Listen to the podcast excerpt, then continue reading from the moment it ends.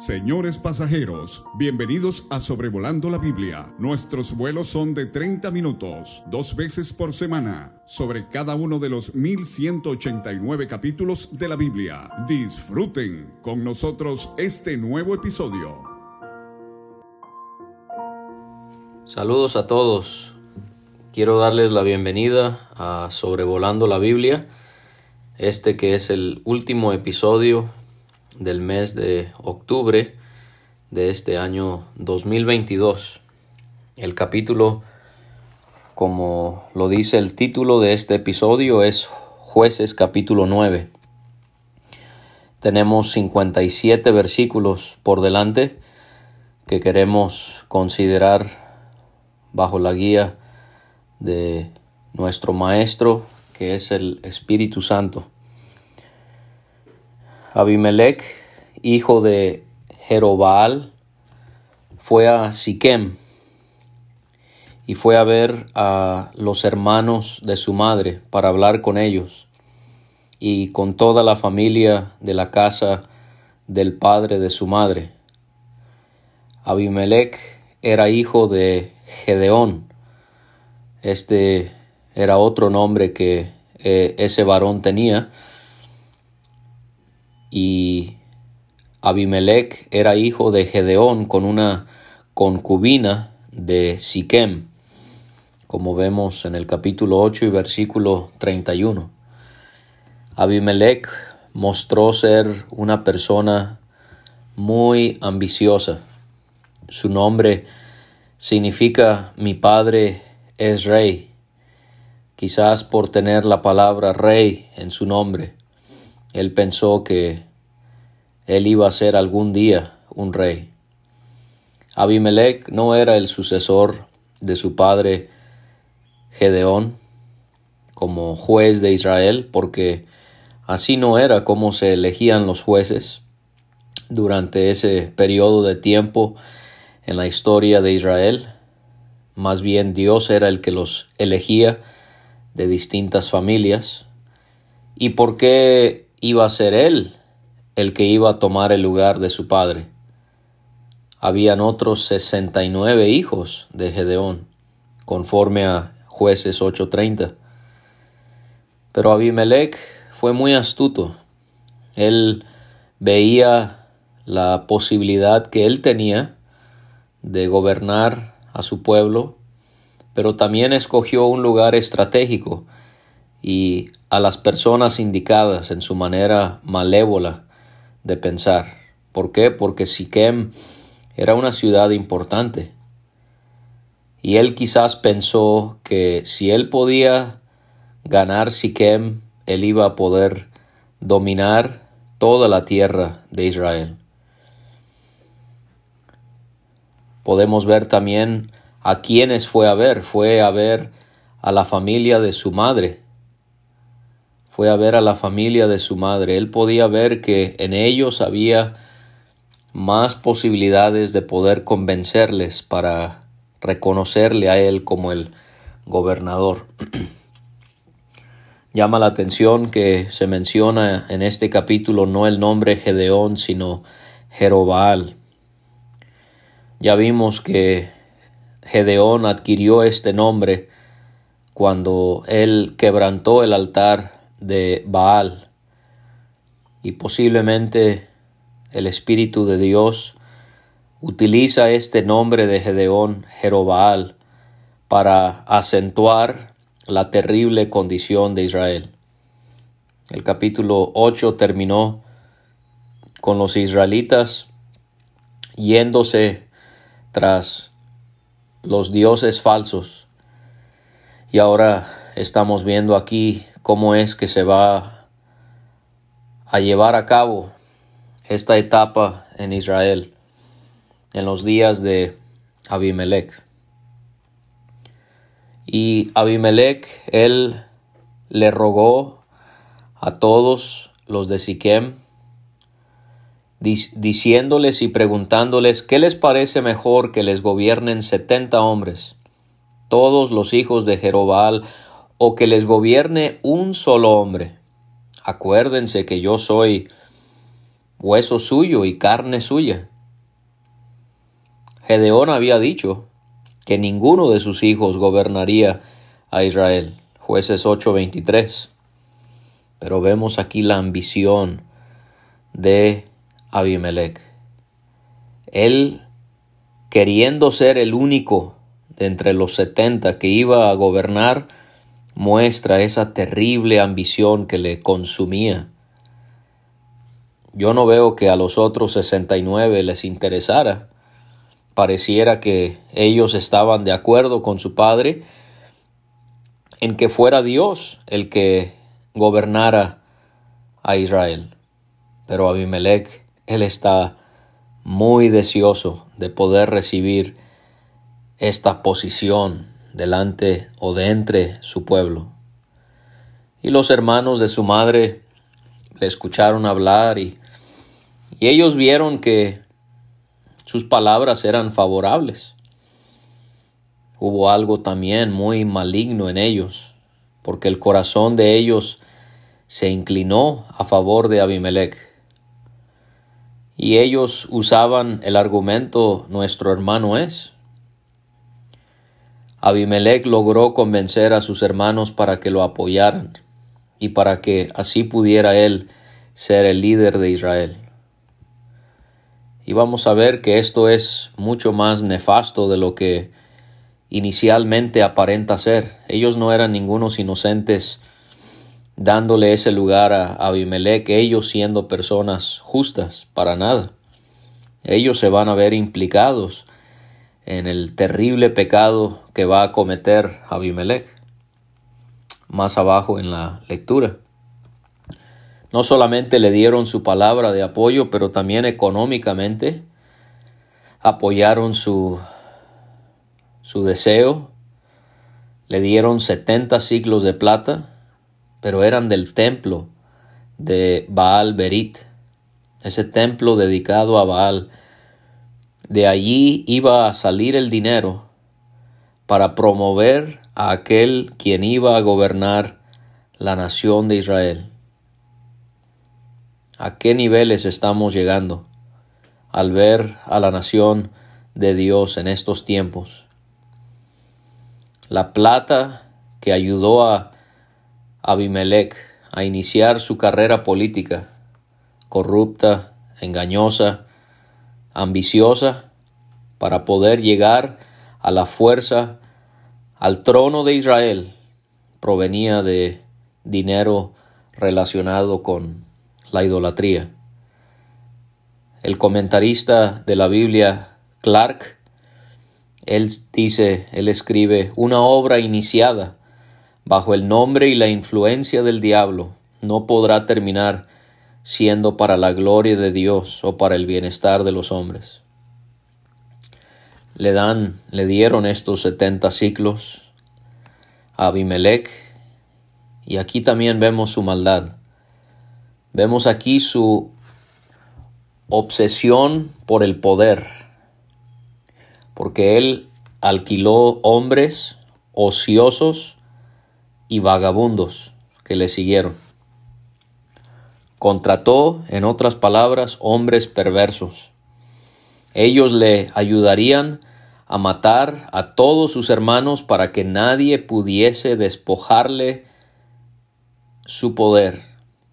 Y probablemente Abimelech, él contrató a este tipo de hombres para que se sujetaran a él. No había nadie ambicioso entre ellos, eran flojos, eran personas sin una ética, sin, sin ningún deseo de, de, sobresalir, eran vagabundos y ellos iban a hacer lo que se les dijera, no iba a ser, no iban a hacer una amenaza para Abimelech.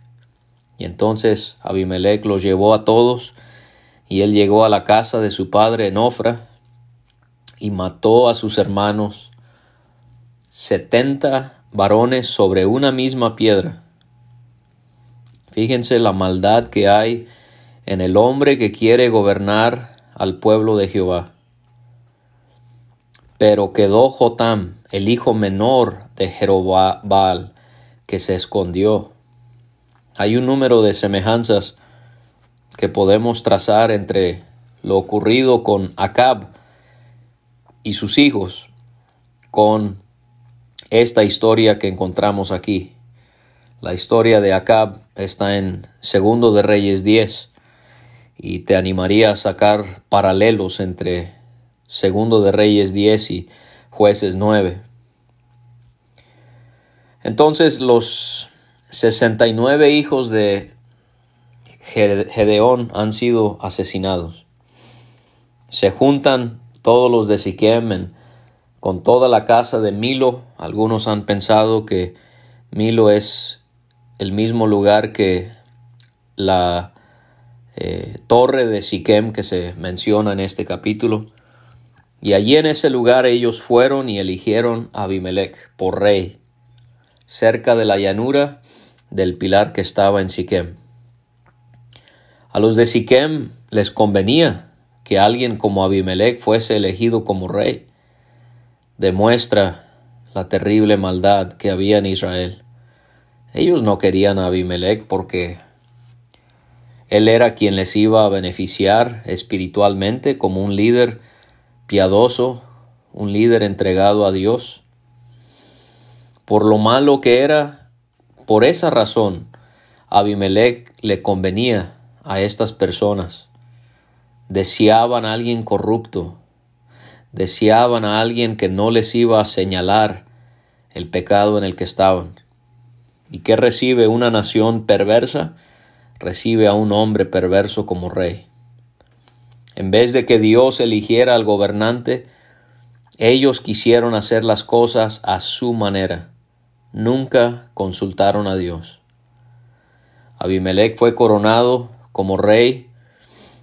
Qué ironía, estando por el mismo árbol donde había colocado Josué una copia de la ley de Jehová, Josué 24-26.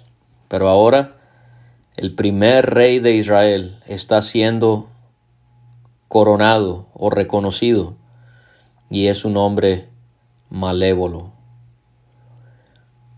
Se enteró Jotam de lo que había sucedido y él se puso en la cumbre del monte Gerizim.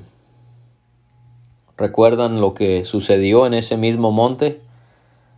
Allí fue donde Moisés había leído las bendiciones y las maldiciones de la ley hacía 150 años. Y ahora Jotam en esa misma región va a dar un discurso de advertencia a sus compatriotas. Él se había salvado de la masacre, obviamente por la providencia de Dios. Dios guardó la vida de este hombre y nos hace ver cómo Dios nunca se queda sin un testigo. Y en los versículos 7 a 15, Jotam va a revelar una parábola, una historia de cosas terrenales que contiene algún mensaje que Dios quiere darles en cuanto a lo espiritual. No solamente encontramos parábolas en el Nuevo Testamento, pero también aquí donde estamos en el Antiguo Testamento. Y la parábola era para tratar de comunicarles, para tratar de hacerles ver lo equivocados que estaban al escoger a Abimelech como rey. Y él también, cuando les dice, óiganme, varones de Siquem, y así les oiga Dios, por fin hay alguien que menciona a Dios, que piensa en Dios en esta terrible historia de jueces 9. Jotam quería recordarle a Israel la necesidad que tenían de escuchar a alguien que estuviese hablando en representación de Dios para que Dios los escuchara con tanta, con tanta necesidad que había entre ellos. Jotam pareciera haber sido un hombre que tenía un cierto grado de temor a Dios. Y podríamos suponer que Dios guió en cuanto a esta parábola siendo contada, porque lo que Jotam dijo se cumplió, se llevó a cabo. Esto me hace pensar que Jotam fue guiado por Dios para recitar esta parábola. Y la parábola tenía que ver con árboles, eligiendo un rey sobre ellos. Y en la parábola eh, se, se mencionan árboles dignos, primero el olivo, después la higuera y después la vid, pero cada uno de esos árboles optaron por no ser el rey sobre los demás árboles. Pero llega a la zarza y la zarza sí acepta ser el rey. En Daniel capítulo 9 encontramos el sueño de Nabucodonosor. También contiene un árbol que representa al rey. Pareciera que estos árboles, el olivo, la higuera y la vid, representan a hombres que pudieron haber gobernado a Israel, pero que fueron individualistas y que no estuvieron dispuestos a sacrificarse por servir a la nación. Fueron como el olivo que dijo, he de dejar mi aceite. Fueron como la higuera, he de dejar mi dulzura y mi buen fruto. Fueron como la vid que preguntó, he de dejar mi rostro que alegra a Dios y a los hombres para ser grandes sobre los árboles. Y entonces le dijeron a la zarza, Anda tú, reina sobre nosotros. Ah, la zarza aceptó. Con todo gusto, dijo la zarza. Esto nos enseña algo muy triste que prevalece aún en nuestros días, hermanos. ¿Cómo es que muchas veces son los hombres perversos que son exaltados y reconocidos? Muchas veces a mí me, hablan acerca de alguien y, y me cuentan las grandes alabanzas de esa persona. Quizás algún predicador o maestro de la palabra de Dios. Y yo tengo que en silencio soportar escuchar reconocimientos y halagos y todo ese tipo de cosas cuando yo sé que realmente es un hombre depravado, que no ama a Dios, que no ama a su pueblo. Y me quedo callado en la mayoría de las ocasiones porque Dios me ha enseñado que es mejor dejarlo en sus manos. Dice en el Salmo 12, la vileza es exaltada entre los hijos de los hombres. Eclesiastés 10, 6 dice la necedad está colocada entre en grandes alturas. Tenemos que tener mucho discernimiento. Y la zarza acepta, sí, en verdad me eligen por rey sobre ustedes, vengan y abríguense bajo mi sombra. Una, zarza no puede dar sombra. La zarza es un arbusto espinoso de baja estatura. Pero eso es lo que pasa cuando no tenemos discernimiento. Hombres crueles, carnales, que muy probablemente no han sido regenerados por el Espíritu Santo porque no son salvos. Nos refugiamos en ellos y la zarza todavía se atreve a amenazar a aquellos que se van a refugiar debajo de, de él. Y si no, salga fuego de la zarza y devore a los cedros del Líbano. La zarza amenaza que fuego saldría de él para devorar a los cedros del Líbano. Posiblemente esto lo vamos a ver representado en cómo Abimelech él iba a castigar a los que se opondrían a él. Y dice, ahora pues, si con verdad y con integridad han procedido en hacer rey Abimelech, está hablando Jotam, y si han actuado bien con Jeroboal y con su casa, y si le han pagado conforme a la obra de sus manos. En los versículos 16 a 21, Jotam les va a interpretar la parábola para que entendieran que se habían equivocado. Les recuerda cómo su padre había peleado por ellos, había expuesto su vida, la había puesto en peligro al librarles de la mano de los madianitas. Pero ya la cosa había cambiado. Ahora se habían levantado contra Gedeón. Malagradecidos. ¿Dónde está la lealtad? ¿Dónde está la gratitud? Estuvieron dispuestos a matar a sus casi setenta hijos, excepto uno, que estaban reconociendo de manera corrupta como rey. Lo habían puesto a él como rey sobre los de Siquem, hijo de su criada, por cuanto es su hermano. Les vuelve, les vuelve a hablar de verdad, de integridad, porque solo quiere dejar la posibilidad, pero él bien sabe que las cosas no son así. Y en el versículo 20 les dice, y si no, fuego salga de Abimelech, que consuma a los de Siquem y de las casas de Milo, que consuma a Abimelech. Les está aquí anticipando lo que iba a suceder dentro de tres años. El fuego de la zarza, Abimelech, consumiría a los de Siquem y Abimelech mismo. Y Jotam, como cualquier persona que quiere serle fiel a Dios, tuvo que sufrir, tuvo que escapar, huir a ver y estuvo allí por tres años por miedo de Abimelech, su hermano. Por tres largos años tuvo que esperar que Dios hiciera justicia para él y para sus hermanos muertos.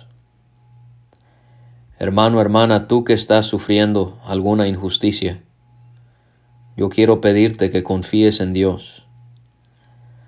Él está obrando día tras día para exhibir a esas personas deplorables que te han causado algún agravio.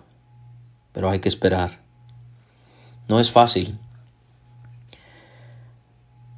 No es fácil ser pacientes y esperar que Dios revele que lo que se ha dicho es falso y que lo que se ha hecho hacia uno es injusto. Pero la justicia de Dios siempre aparece, hermanos. Y yo sé que hay hermanos que escuchan estos episodios y, y han sido acusados, han sido maltratados. Esperen sus tres años y Dios va a sacar siempre la verdad a la luz. Y después de que Abimelech había dominado Israel tres años, todo iba muy bien, hasta que Dios envió un mal espíritu entre Abimelech y los hombres de Siquem, y los de Siquem se levantaron contra Abimelech. Si sabes que esa alianza entre personas malas no puede durar, hermanos. Es lamentable que tú y yo tenemos que sufrir lo que sufrió nuestro amado Señor que los fariseos y los saduceos que no se llevaban se aliaron, se aliaron, eran grandes amigos y trabajaron en conjunto con hombres gentiles como los romanos. ¿Por qué? Porque querían destruirlo. Y así sucede. Hombres se, se juntan, se hacen amistad, se alían para destruirnos. Pero esto no va a durar. Es normal que personas malas se asocien para atacar a los justos. Pero estos convenios nunca duran. Así que, como dice el dicho, dime con quién andas y te diré cómo eres. El comentarista Poole, él dice, Dios le dio al diablo la comisión de entrar o trabajar en sus mentes y corazones, sabiendo que Él por sí mismo y por sus propias inclinaciones los llenaría de errores, celos, disensiones y rencores que terminarían en guerras civiles y ruina mutua. Matthew Henry, él dice en su comentario sus propias lujurias fueron espíritus malos, fueron diablos en los corazones mismos de los hombres. Dios es tan sabio, tan justo. Él envía un espíritu para causar enemistad entre Abimelech y las personas de Siquem, quienes, habrían quienes habían obrado tan injustamente y perversamente. Solo hay que ser pacientes, hermanos. Yo lo he vivido y es difícil, pero uno ve que los peores críticos de uno con el tiempo, Dios aún en el 2022 envía males espíritus y hacen que estas personas se peleen porque son malas, en lo más profundo de su corazón tienen celos, tienen errores, tienen disensiones y rencores y terminan en guerras y en una ruina mutua. Y para que la violencia hecha, dice el 24, a los setenta hijos de Jerobaal y la sangre de ellos recayera sobre Abimelech su hermano que los mató y sobre los hombres de Siquem que fortalecieron las manos de él para matar a sus hermanos. O sea, la justicia se va a hacer. Y los de Siquem entonces, para complicarle la vida a Abimelech, para interrumpir sus rutas de comercio, pusieron en las cumbres de los montes acechadores que robaban a todos los que pasaban junto a ellos por el camino. Y se le avisó a Abimelech. Y ahora aparece Gaal, y él vino con sus hermanos, y se pasaron a Siquem, y los de Siquem pusieron en él su confianza. Esto es lo que hacen personas malas, son, son desleales. No, no saben lo que es la, la fidelidad, no saben lo que es la lealtad. En un momento quieren a Siquem, ahora quieren a otro hombre. Perdón, en un momento quieren a Abimelech, ahora quieren a otro líder, Gal. Y saliendo del campo al campo, vendimiaron sus viñedos, pisaron la uva, hicieron fiesta, entraron en el templo de sus dioses, comieron, bebieron y maldijeron a Abimelech. Describe aquí el repudio que ahora le tenían a su líder que tanto amaban y reconocían. Siguen ignorando a Dios, que es lo más grave, y en su perversidad escogen a un líder que ellos quieren y se entregan por completo a la inmundicia. Y ellos le piden a su Dios que destruyera a Abimelech. Nunca buscaron la ayuda de Jehová, pero sí buscaron la ayuda de sus dioses. Qué condición tan triste de la nación de Jehová. Y Gaal, con su orgullo, ¿quién es Abimelech y qué es Siquem? Para que nosotros le sirvamos, ¿no es hijo de Jerobaal? Y no es Saúl ayudante suyo, sirvan a los varones de amor, padre de los de Siquem, pero ¿por qué le hemos de servir a él? Se sentían invencibles. Él habla de cómo le gustaría poder tener a ese pueblo bajo su mano para arrojar a Abimelech y le diría a Abimelech aumenta tus ejércitos y sal. Y entonces el gobernador de la ciudad, Sebul, se entera, escucha se enoja y le manda avisar a Abimelech lo que están haciendo, que se quieren sublevar en contra de él, y le pide que se levante de noche su pueblo, que ponga emboscadas y que por la mañana salgan para poder pelear contra estas personas que se están rebelando contra él. Y Abimelech se levantó de noche y todo el pueblo que con él estaba pusieron emboscada contra Siquem en cuatro compañías. Y en los versículos 34 a 41 Abimelech va a derrotar a los rebeldes comandados por Gaal.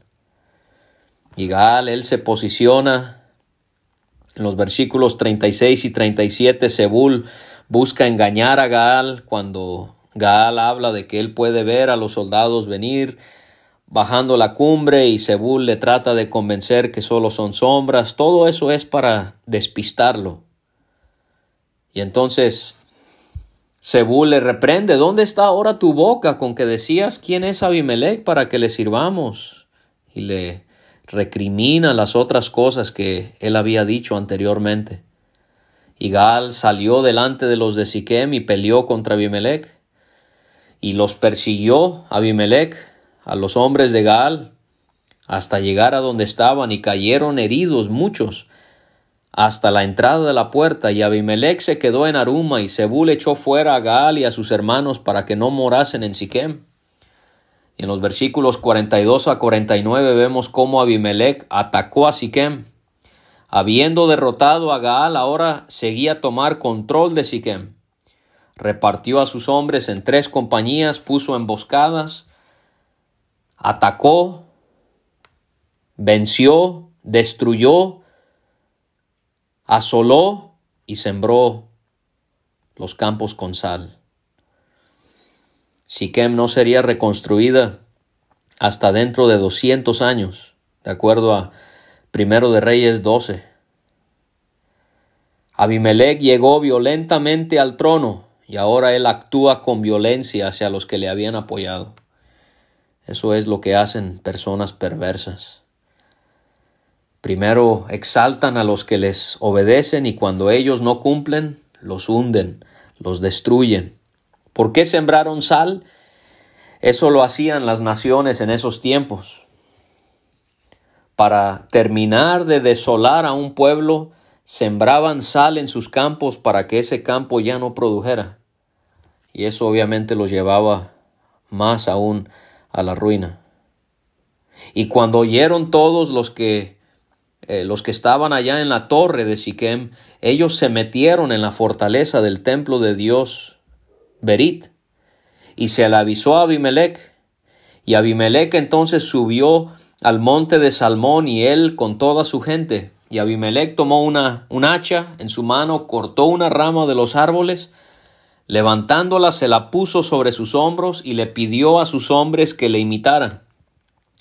Todos cortaron una rama, siguieron a Abimelech, la pusieron junto a la fortaleza y prendieron con fuego la fortaleza. Todos murieron, mil hombres y mujeres. Todas esas personas, siendo quemadas dentro de la, de la torre, fue el cumplimiento de lo que les había advertido Jotam. ¿Se acuerdan? En la parábola. La torre dedicada a Baal no les pudo salvar. El Hijo de Dios tiene a Dios como su torre fuerte en el cual se refugia. Torre fuerte es el nombre de Jehová. A él correrá el justo y será levantado. Proverbios 18:10. Porque tú has sido mi refugio y torre fuerte delante del enemigo. Salmo 61.3. Y si tú aún estás refugiándote en ídolos y en dioses falsos, amigo, vas a recibir una gran decepción y un gran castigo. Mejor disfruta el refugio que tenemos nosotros, los que somos creyentes en Cristo. Y Abimelech, lleno de más y más y más ambición, no fue suficiente derrotar a Siquem, sino ahora fue a Tebes y sitió a Tebes y la tomó. Pero ahora le tocaba el juicio de Dios a él. Cuando él pensó que iba a poder tomar otra ciudad, Dios lo iba a detener en seco, y ahora la justicia de Dios va a caer sobre él por lo que él había hecho con todos esos hijos de Gedeón. Y en medio de aquella ciudad había una torre fortificada, la cual se retiraron todos los hombres y las mujeres, y todos los señores de la ciudad, y cerrando tras sí las puertas, se subieron al techo de la torre. Y Abimelech estaba seguro que ya los tenía. Llegó hasta la puerta de la torre para prenderle fuego. Pensó, voy a hacer exactamente lo mismo que hice en Siquem. Pero no. Una mujer dejó caer un pedazo de una rueda de molino que usaban para moler granos y cayó sobre la cabeza de Abimelech y le rompió el cráneo. Dios humilló a Abimelech de la manera más inesperada. Si tú y yo vivimos buscando dañar a personas, Dios nos va a humillar la manera más inesperada. Una mujer, no un soldado, una mujer y una rueda de molino. Abimelech estaba tan avergonzado, lleno de dolor. Aquí habla de su orgullo. Tiene el cráneo hecho pedazos y le dice a su escudero, saca tu espada y mátame, para que no se diga de mí una mujer lo mató. ¡Qué vergüenza! Que la gente diga que morí por causa de una mujer. Y su escudero le atravesó y murió. Pero no pudo quitarse ese estigma. Segundo de Samuel 11:21 nos hace ver que siempre tuvo ese estigma de que fue una mujer que lo había matado. ¿Cómo vamos nosotros a dejar esta vida? Con el estigma de haber arruinado la vida del pueblo de Dios, de haber usado a la gente como pedestales para llegar a la cima, difamándoles, mintiéndoles, etcétera, etcétera, o vamos a irnos como explica el himno, recordados por obras de amor. Y cuando los israelitas vieron muerto a Abimelech, se fueron cada uno a su casa, y así pagó Dios a Abimelech el mal que hizo contra su padre, matando a setenta hermanos. La justicia de Dios alcanzó a Abimelech, aunque se creía invencible. Hay personas que te han dañado, la justicia de Dios les va a alcanzar. Uno no quiere el mal para nadie. Yo no quiero el mal para aquellos que me han causado grandes dolores en mi vida. Pero la Biblia me enseña que la justicia de Dios es innegociable. Tu pecado te alcanzará. Y Dios es fuego consumidor. Y Él es paciente pero llega el momento cuando su mano tiene que herir a aquellos que han causado grandes males. Y no importa si son predicadores, si son personas con mucho dinero, si son maestros reconocidos en el mundo. Dios no se deja engañar por nada de eso. Él castiga la maldad. Y tú, apreciado hermano, hermana, necesitas dejar de mirar a esos hombres como dioses y necesitas comenzar a ver a Dios únicamente. Y todo el mal de los hombres de Siquem lo hizo Dios volver sobre sus cabezas. Y vino sobre ellos la maldición de Jotam, hijo de Jerobal. La justicia de Dios alcanzó a quien? Abimelech la justicia de Dios también alcanzó a los habitantes de Siquem por todo lo que ellos habían hecho. Todo se cumplió tal y como Jotam se los había predicho en esa parábola. La apostasía de Israel después de la muerte de Gedeón fue castigada de la manera de una manera distinta a las demás ocasiones. No fueron invadidos y subyugados, subyugados por una nación foránea, sino que su castigo vino de sí mismos. Esto, es muestra para mí y para ti de la sabia justicia de Dios, que Él no siempre obra para castigar o juzgar el pecado de la misma manera.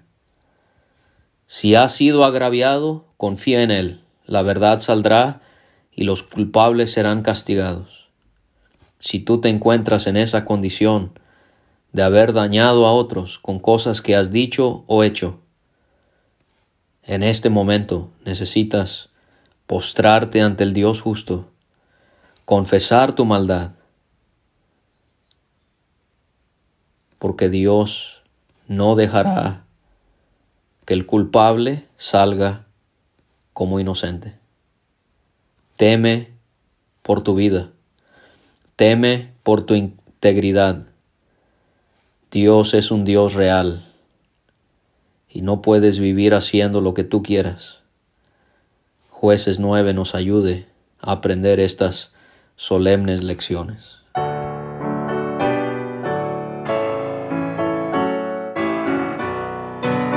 Muchas gracias por escuchar. Puede conseguir todos los episodios de Sobrevolando la Biblia en aplicaciones de podcast como Spotify o Pocket Cast para recibir dos audios por semana a su WhatsApp. Envíe un mensaje al más 52 322 349 2258 y no olvide añadir este número a sus contactos. Hasta la próxima.